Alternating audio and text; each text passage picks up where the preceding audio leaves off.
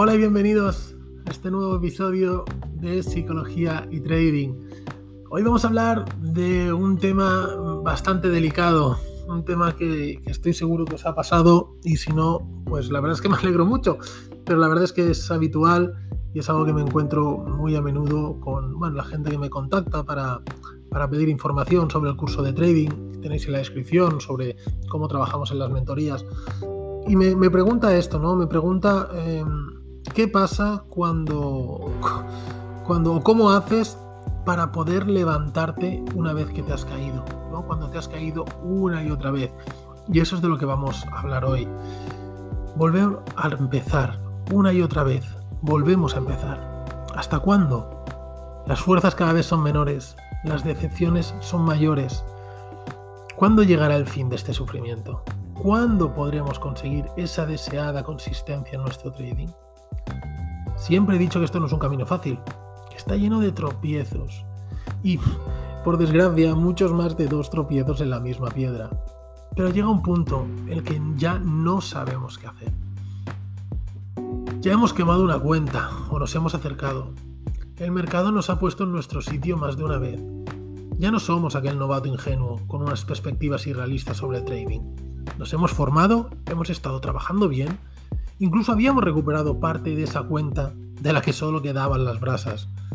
Y cuando todo parecía que empezaba a coger forma, que ahora sí que íbamos por el camino correcto, vuelve a aparecer la piedra. Esa piedra.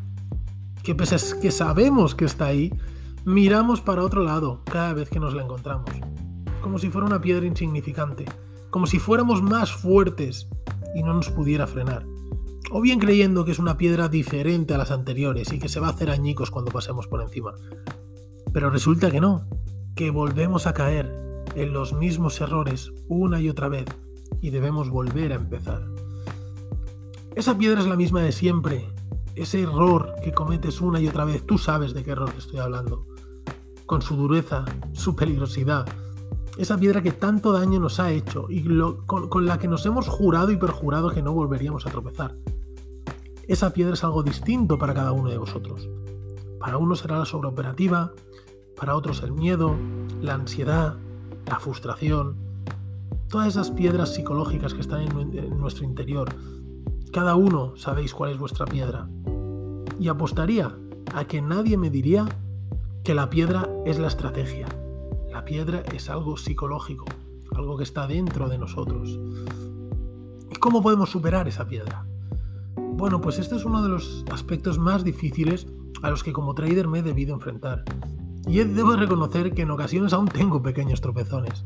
Ya no me caigo al suelo, ya no me hago daño, pero sin duda hay veces que me sigo tropezando. Para superar esa piedra, primero tienes que saber cómo está formada. ¿Qué es esa piedra? ¿Cuál es la causa de que una y otra vez te pase lo mismo? Si es un error de interpretación del mercado, tiene fácil solución.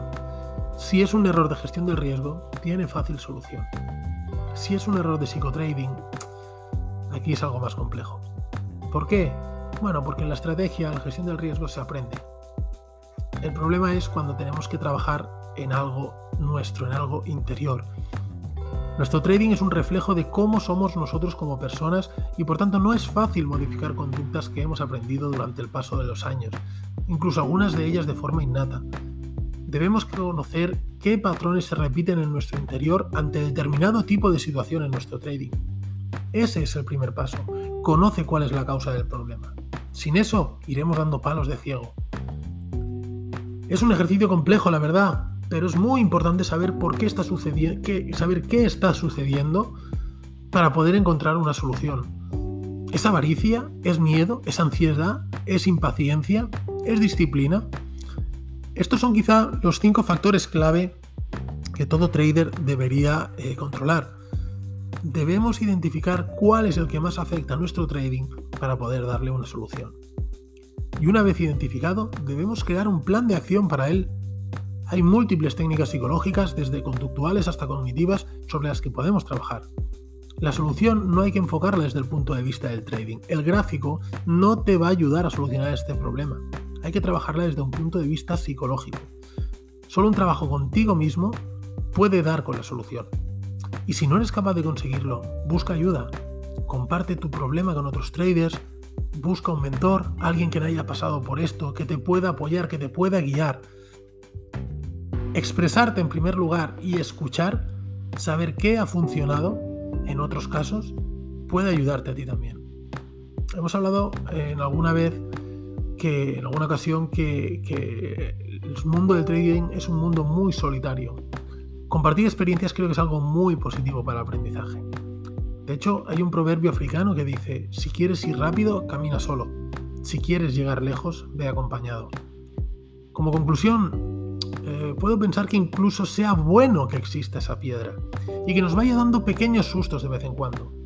Eso provocará que no nos olvidemos de quién somos y de dónde venimos, del largo camino que hemos hecho para llegar a este punto que debemos dejar a un lado la soberbia la confianza y el exceso de confianza. Esa piedra ya forma parte de nosotros. Digamos que es una aliada, es una amiga. Y cuando la vuelvas a ver, ya sabes lo que puede pasar. Que te puedes tropezar y que tendremos que volver a empezar.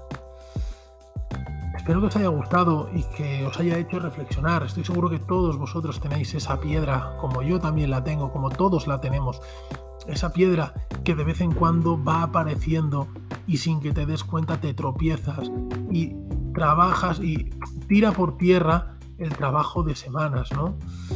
Entonces eso es lo que debemos evitar y eso es como es lo que debemos intentar trabajar para que no se produzca. Si queréis, eh, tenéis en la descripción el enlace a, a mi página web, psicologiaytrading.es, con un montón de contenido gratuito, artículos de psicotrading, los vídeos del canal de YouTube y tenéis también más información sobre el curso de trading y las mentorías.